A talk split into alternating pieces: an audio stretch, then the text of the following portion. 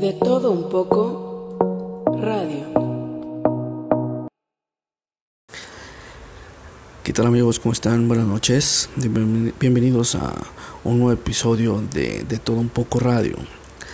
El día de hoy queremos eh, platicarles sobre los acontecimientos que van a venir en estos próximos días. Eh, el día 8 de marzo es el Día Internacional de la Mujer. Y el día 9 de marzo es el paro nacional de Un día sin nosotras.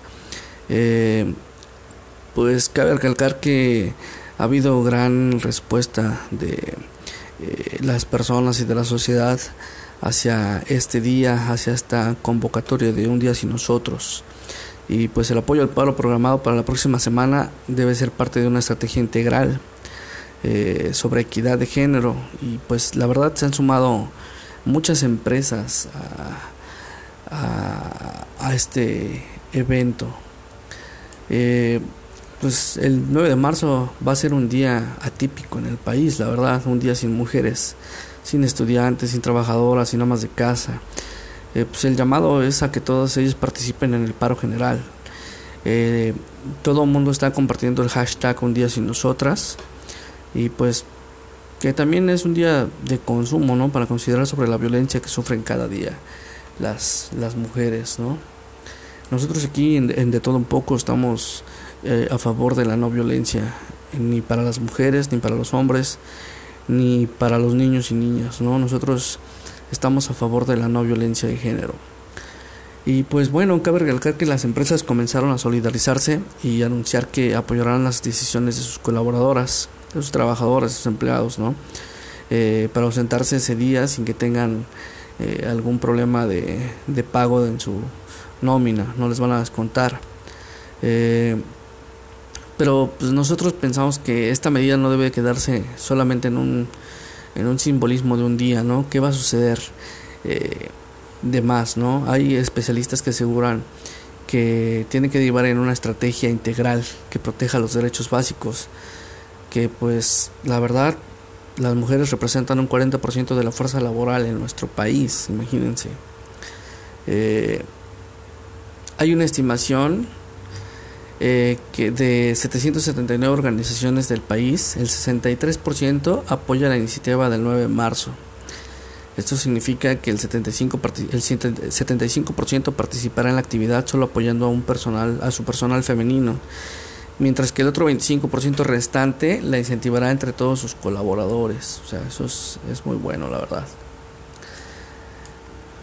Eh, el, el 9% de las empresas familiares en México están dirigidas por una mujer, así es que pues debemos de fomentar que eso crezca, ¿no? Eh, lo más importante es respetar la decisión y abrir los espacios de diálogo con charlas o talleres que discutan la importancia de manejar la equidad de género en el espacio laboral.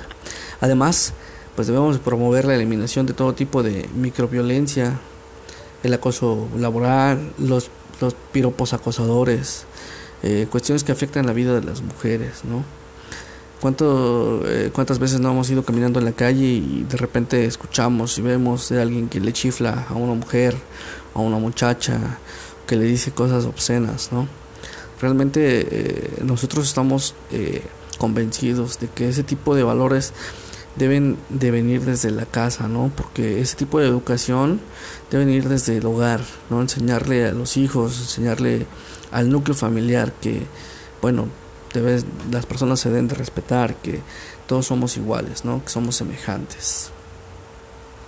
Eh, hay un especialista que comenta que al ser una iniciativa por parte de la sociedad civil, y aun cuando no debe existir una represalia por ausentarse el 9 de marzo, las empresas también tienen el derecho de no declarar su apoyo al movimiento. Sin embargo, solidarizarse les brinda la oportunidad de demostrar a sus colaboradores que las valoran. Eh, realmente es un porcentaje mínimo el que vemos que tal vez puedan no estar eh, apoyando al movimiento con el hecho de darles la oportunidad de, faltar o de ausentarse a sus colaboradoras. Sin embargo, pues eh, esto sigue teniendo muy buena respuesta. es cierto que, que, no todos van a apoyar, pero pues sí la mayoría, ¿no? Laila Chartuni, presidenta de la consultora especializada en cultura y organización eh, de Top Companies, asegura que esta iniciativa representa una oportunidad para que las empresas pongan en marcha políticas de respeto a las mujeres y quienes ya las tienen establecidas las fortalezcan. Ella comenta que es fundamental que escuchen a sus colaboradoras y que las mujeres sientan el apoyo de todos los días dentro de la organización, más allá del permiso para no asistir este día. Y la verdad, pues sí, tienen, tienen razón, ¿no? El día de ayer teníamos una charla con unas invitadas que asistieron al programa. Eh, son unas activistas que eh, van a estar eh, el día 9, 8 y 9 de marzo en la ciudad de Poza Rica. Y comentábamos precisamente eso, ¿no? ¿Qué es lo que va a suceder después del 9, ¿no? Esto debe de ser más allá de un día sin mujeres, un día de paro laboral, un paro de actividades pues un día que de concientización, ¿no? Eh, sí va a dejar huella porque se va a notar el ausentismo de las mujeres en, la mayor parte del país, pero qué es lo que va a pasar más allá, ¿no? Vamos a dejarlos con un poco, un fragmento de, de la charla que tuvimos el día de ayer con ellas. Hola amigos, muy buenas tardes, una tarde ya casi noche, ya está atardeciendo. Estamos con nuestra gran amiga Anel Guzmán, documentalista de amplia experiencia. Eh, nuestra amiga Mirna Arenas. Mirna Arenas. Este, pues bueno, básicamente nosotros eh, tenemos una, gran inquietud en estos movimientos feministas, ¿no? Que están eh, defendiendo los derechos de una mujer, el, derecho a, la libertad de expresión, el derecho a vivir con seguridad, sobre todo, ¿no? Que es el tema importante de hoy en día, ¿no? En, ¿Qué nos podrías platicar, en él eh, de, esta situación que se está viviendo en los próximos, en los próximos años?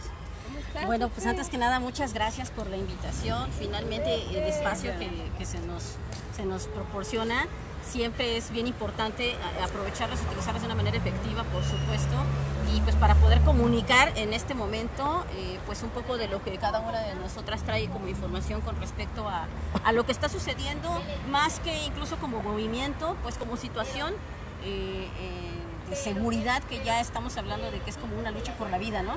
Entonces, cada una de nosotras eh, trae algo como que aportar para que podamos entender un poquito más de qué va esta, esta situación, eh, cuál es la situación de la mujer actualmente a nivel laboral que tiene que ver con el paro del 9 de marzo que se está organizando, que empezó, desde mi perspectiva, empezó bien, organizado por las compañeras del colectivo Brujas del Mar, eh, veracruzano, por supuesto, pero después como que se desvirtuó un poco, mujeres porque, pues, ¿qué es eso de pedirle permiso al patrón?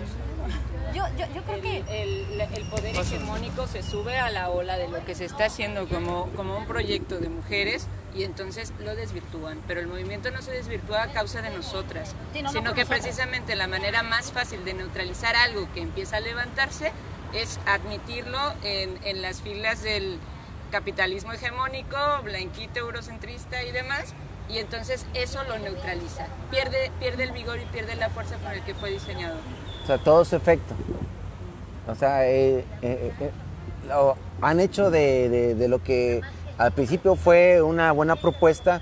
me imagino que los, los, izquierdistas, los que siempre están este, a favor de un gobierno, ¿no? de, los intereses del gobierno y de sus propios bienes, eh, encontrar la manera de, desvirtualizar este, e, este evento que, que, las mujeres han organizado, porque la mujer siempre va a ser más organizada que, que nosotros, ¿no?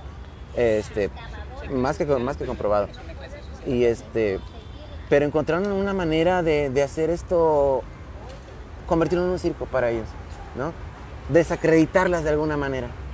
¿Para qué? Para que, que precisamente no, no lleguen a, a tener ese, ese, ¿cómo se puede decir? Ese pegue que, que, hubieran tenido si no hubieran empezado a atacarlas, no atacarlas, más bien encontrar la manera de, persuadirlas, ¿sí?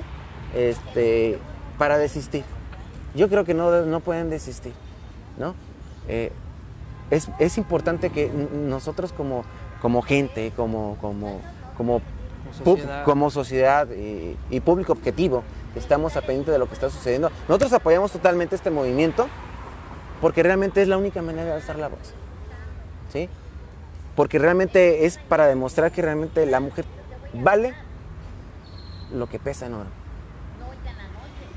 Fue, fue, fue el gobierno, en general no fue, no es una cuestión de izquierda o derecha, ¿no? No, no, no. eh, bueno, creo que eh, fue una cooptación tal cual de los poderes patriarcales, ¿no? Que, que siguen ahí, que obviamente es muy fácil eh, decir, subirse a este tren, ¿no?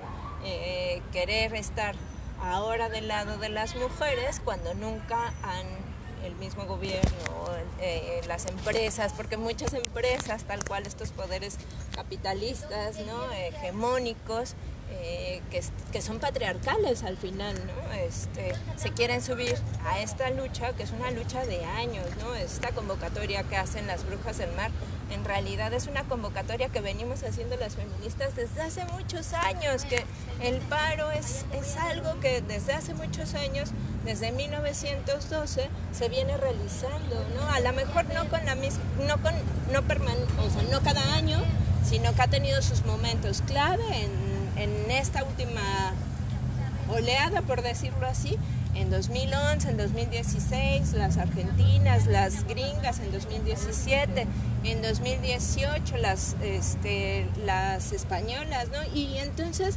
esto es un movimiento feminista, es un movimiento de las mujeres, ¿no? Que sí es muy tentador para los poderes patriarcales, ya sea del mercado, ya sea del Estado, porque el mismo Estado es un Estado patriarcal, hay que reconocerlo, sea de izquierda, sea de derecha, sea de centro, sea el que sea, es un Estado patriarcal.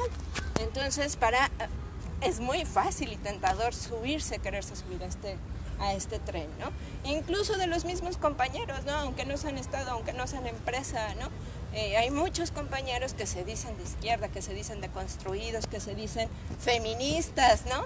Que, que tienen esta tentación de querer estar en las marchas, de, de, querer sumarse, ¿no? Cuando es realmente una lucha de las mujeres, ¿no? Y irnos al paro es justo eh, que por un día sientan lo que realmente están haciendo, ¿no? Que es estos feminicidios de veras, o sea, de veras nos quieren seguir matando, pues entonces tengan un día realmente sin nosotras, ¿no? Un día en el que se caiga la economía, ¿no? En México hablamos de que la economía de los cuidados es del 23 0.7% del... que del... es economía de los cuidados? Porque a lo mejor ni siquiera entienden. Claro, que claro, ¿no? ¿no? que hay que como definir porque luego los tenemos como, como confundidos. Incluso hay muchas chicas del movimiento feminista que van entrando apenas o apenas van documentando o, este, o somos incluso nuevos en él eh, y hay, hay conceptos que como tenemos que ir definiendo para que también se comprenda por qué, ¿no? Porque también los hombres, ahorita estamos platicando que, bueno, no es una lucha de género, ¿no? Sí, bueno, también eh, eh, tiene muy buen punto eso, porque bueno, los amigos que nos están viendo nos ven no solamente de México, nos ven de otros lados de América Latina y nos ven de muchas edades, entonces sí quisiéramos que eh, fueran términos un poquito más entendibles, porque bueno, nos ven desde los 16 años hasta los 65 años y no solamente de México, entonces vamos a manejar términos que sean un poquito más generalizados. Este, ¿por qué? Ajá. Porque eh, no todo no todo el mundo entiende los términos eh, vamos a decirlo así, este académicos. Ajá. Bueno, es que de por sí el, el, concepto de economía de los cuidados, pues es un concepto que debería de estar en el uso sí. común, que justo no está en el uso común porque es muy cómodo invisibilizarlos para claro. la sociedad entera, para el Estado, ¿no? ¿Por qué? Porque lo acabo de decir, representa el 23.7% del Producto Interno Bruto y no forma parte del Producto Interno Bruto, imagínate, ¿no? Sí. Eh, ¿Y qué es la economía de los cuidados?